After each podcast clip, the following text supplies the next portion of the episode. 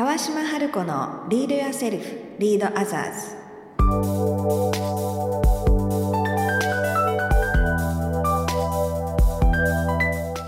この番組は新時代を生きるリーダーのためにリーダーシップの高め方トップリーダーから学ぶマインドセットやスキル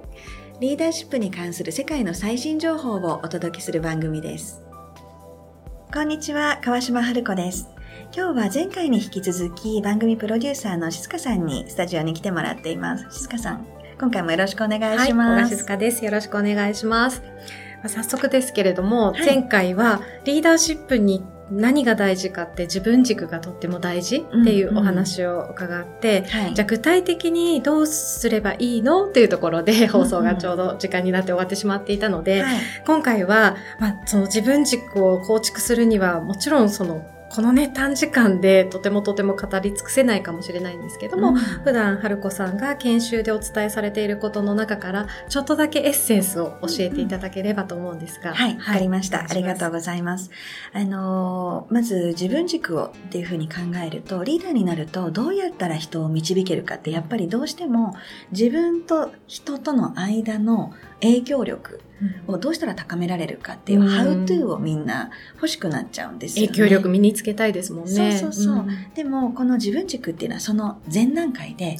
自分が自分と対話をして、内省する、内側に顧みるって書いて、内省。するっていうふうに私たちは言うんですが、要するに、人にどう関わるか、人をどう導くかっていうのは、対人っていうところばっかり考えてるわけだけれども、その前に自分はどういう人間なのか、どういう価値観を持ってるのか、どういうリーダーになりたいのか、それはなぜなのかっていうことを考えて掘り下げて言語化していくっていうプロセスが大事なんですね。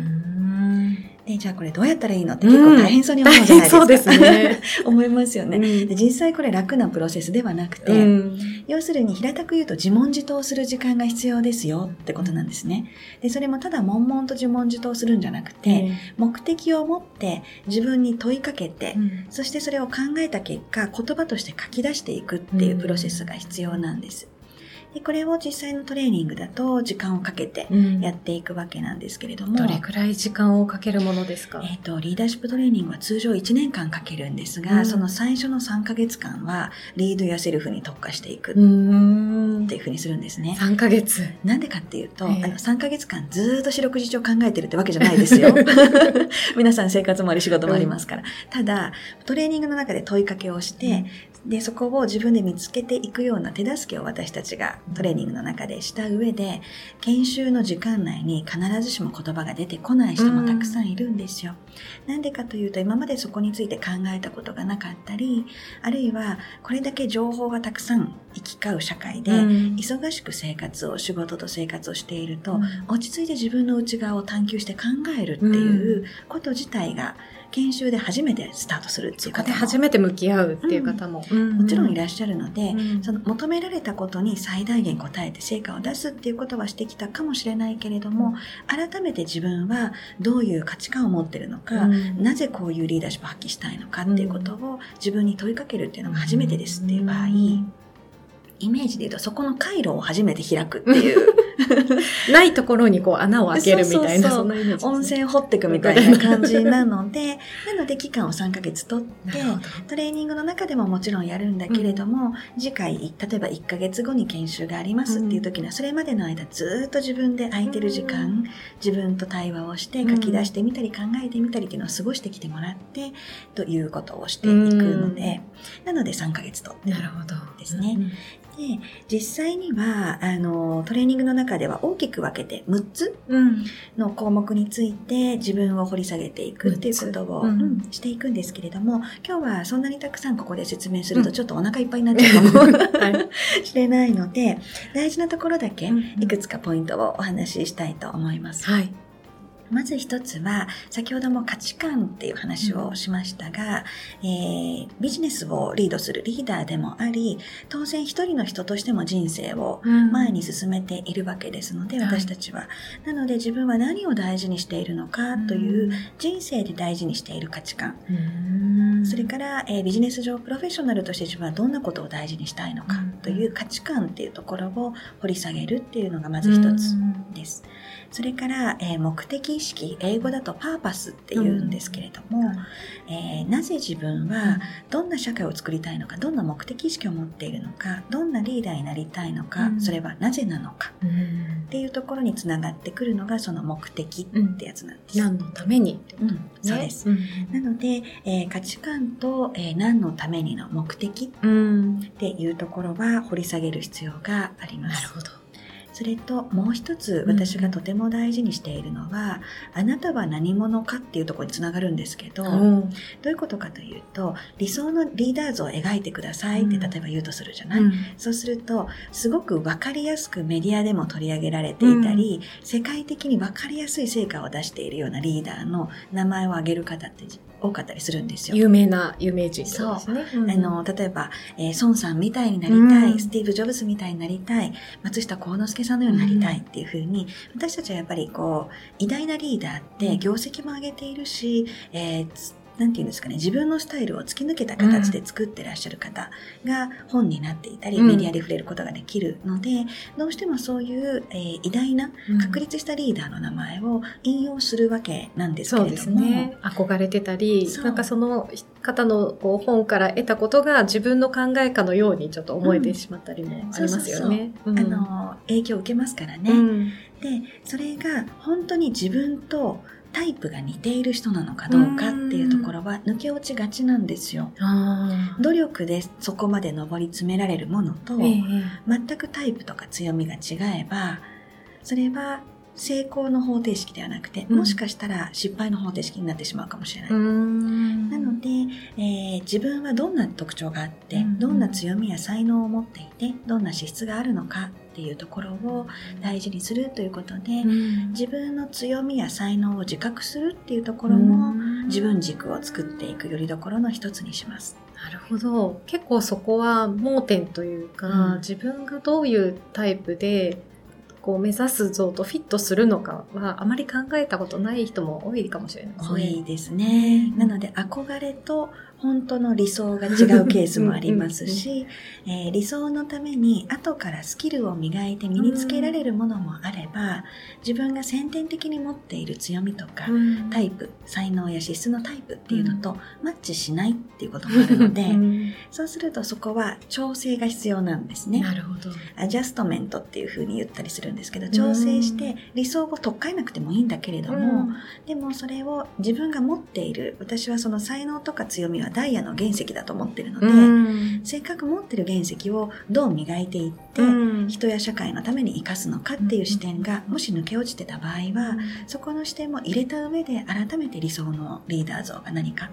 なるほことを考えると。うん。なので、この3つは実は外から取ってくるものじゃなくて、自分の内側を掘り下げた結果、見つけていくものなんですね。そうですよね。いくら本を読んでも、何かこう、講義とかセミナーとか学んでも見,、見つからないですよね。そうそうで、ここがすごく大事なところで、結局、あの、リーダーになるっていうと、何か今の自分は未熟者で、そこからこう身につけて身につけて身につけて、うん磨いて磨いて磨いた結果、別物のリーダーになるっていうイメージを持ってる方が多かったりす。るんですよ。なんかこう変身して スーパーマンになるみたいな。だ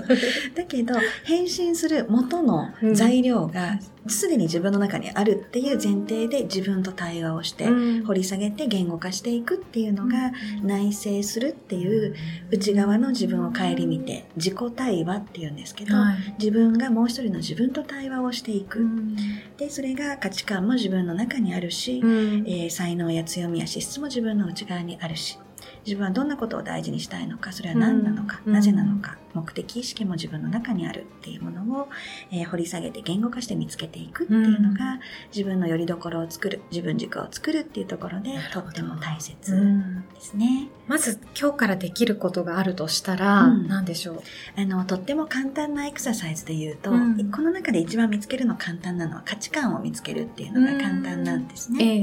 え。で才能とか強みはあのアセスメントツールっていうのがあって、ええ。なんかこうテストを受けていくと自分がどんなタイプかわかる。なんか、なんかの診断とかですよね。うん。っていうあの専門的な診断テストがあるので、はい。まあ、そういったものを使うっていうのがあるんですけれども、うん。自分で今日からできるっていうところで言うと、価値観ってすごく簡単なので、ええそこのお話をすると価値観のもっともっとあの入り口にあるのは、好きか嫌いか、快適か不快かっていう、とってもこう五感的だったり、どちらかというと、感覚的な。感覚的な領域があるんですね。で、そのシンプルに自分が好きか嫌いか、はい、自分にとって心地がいいか、不快かっていう2種類で紙にこう、ノートのページの真ん中に線引いて、はい、で、例えば左側が好き。好き。うん、で、右側が嫌い。嫌い。とかっていう風に分けて、これ誰にも見せなくていいので、思いつくままにどんどん書く。例えばどんなことを書いたらいいんですか？例えば、うん、こんな空間が好き、こんな音が好き、こんな香りが好き、こんな時間が好き、こんな色が好きとか、こんな肌触りが好きとか、肌触り。こんな言葉が好き、こんな人が好き、こんな表情を見てるのが好き、こんな会話は好きとか、っていうふうに、えー、色とか香りとか空間とかっていう五感を使ったもの、それからこんな言葉が好きとか、こんな人が好きとか、こんな瞬間が好き好きとか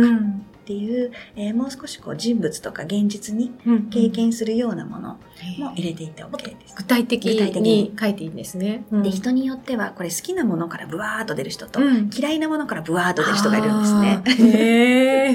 で、どっちだろう、で、これはあのどっちから出てもいいんですよ。脳のタイプでどっちかが得意っていうのがあるので、あの、向かいたい人、好きな方に向かいたい人は好きなものがブワーっと出る。で、嫌なものを避けたいっていう風に働く人は、あの、嫌いなものとか不快なものが出る。ので、どっちからでもいいので、思いついた方からどんどんどんどん書いていくと、あの、呼び水になって自分でできたらこれ手書きの方がどんどん引き出されてくるんですけど、どんどん書いていくと、あの、反対側もそのうち出てきますから、そうすると、えー、自分が快適なもの、そうじゃないもの、好き嫌いっていう理性を介さない、うん、純粋な自分のその五感や感覚に基づくものが出てきて、はい、それを俯瞰して書き終わったら一回眺めてみると、えー、傾向が見えてくるんですね。自分はどういうことを好きだと思っていて、どういうことが嫌だと思っているのか。で傾向が見えたらそれってこういうことなのかなってもう一度深く考えてみると確かに私は仕事上こういうことがある時にすごく強く憤りを感じるなとか、確かにこういう時間をすごく幸せに感じるなっていう自分の価値観につながる入り口が見えてくるので、そんなことをしてもらえるといいかなと。なるほど。で、これがまた好き嫌い、うん、快適不快が人によって全然違うので、全然違うので、まずは自分を知る入り口に。なるほど。うん。していただけると改めてそうやって書くといろいろ見えてきそうですね。いろいろ見えてくるんですよ。で、これが一番最初の入り口で、うん、どんどんどんどんやっぱり自分を知っていく喜びを知っていただくと、うん、自分が自分であるっていうことを受容できる、受け入れられる、分量が増える分だけ自分以外の人もその人でいるっていうことに対して私たちは寛容でいられるようになるんです。いや、今すごいさらっとおっしゃいましたけど、すごく重要なことのような気がします。うん、そうそうそう。うんうん、あのー自分がね、自分でいるっていうことに OK が出ないと、うん、私だって無理して頑張ってリーダーやってるんだから、うん、あなただって無理しなさいよって気持ちになりません、なります、なります。我慢してるんだからそっちも我慢して、みたいな。だけど、あの、だからこそやっぱりね、自分軸が大事なんですよ。リーダーは、リーダーになって責任が増えれば増えるほど関わる人が増えて、うん、多くの人を受容できて、かつ多くの人を導けるっていう、自分の器を広げていく必要が、器をね、広くしないといけないですね、うん、あるので、そのためには、自分以外の誰かを受容する、受け入れる前に、自分自身を360度受け入れるっていうことが、とってもとっても大事な、なんていうのかな、基盤、うん、もう基礎の基礎、土台になるって感じですかね。なので、まずリードすべき最初の人物は自分自身だよっていうことで、リードする前に自分を受け入れる。そのプロセスで自分と対話をして、自分はどんな価値観を持っているのか、どんな目的意識を持っているのか、うん、そしてどんな才能や強みを、原石を持っているのか、っていうことを見つけていってあげるっていうのがとっても大事になってきますね。すごい、あの、濃いお話でした。ありがとうございます。ありがとうございます。はい、今回は前回からの続きなんですけど、リーダーシップをこう発揮するのに、その自分軸をこう、構築する、その大事なリードユアセルフの基礎土台、はい、ということを教えていただきました。ありがとうございました。はい、ありがとうございました。では、えー、本日のポッドキャストはここまで。ということで、えー、川島春子のリード Yourself, Lead Others でした。ありがとうございました。それではまた次回。楽しみにお待ちください。ではまた。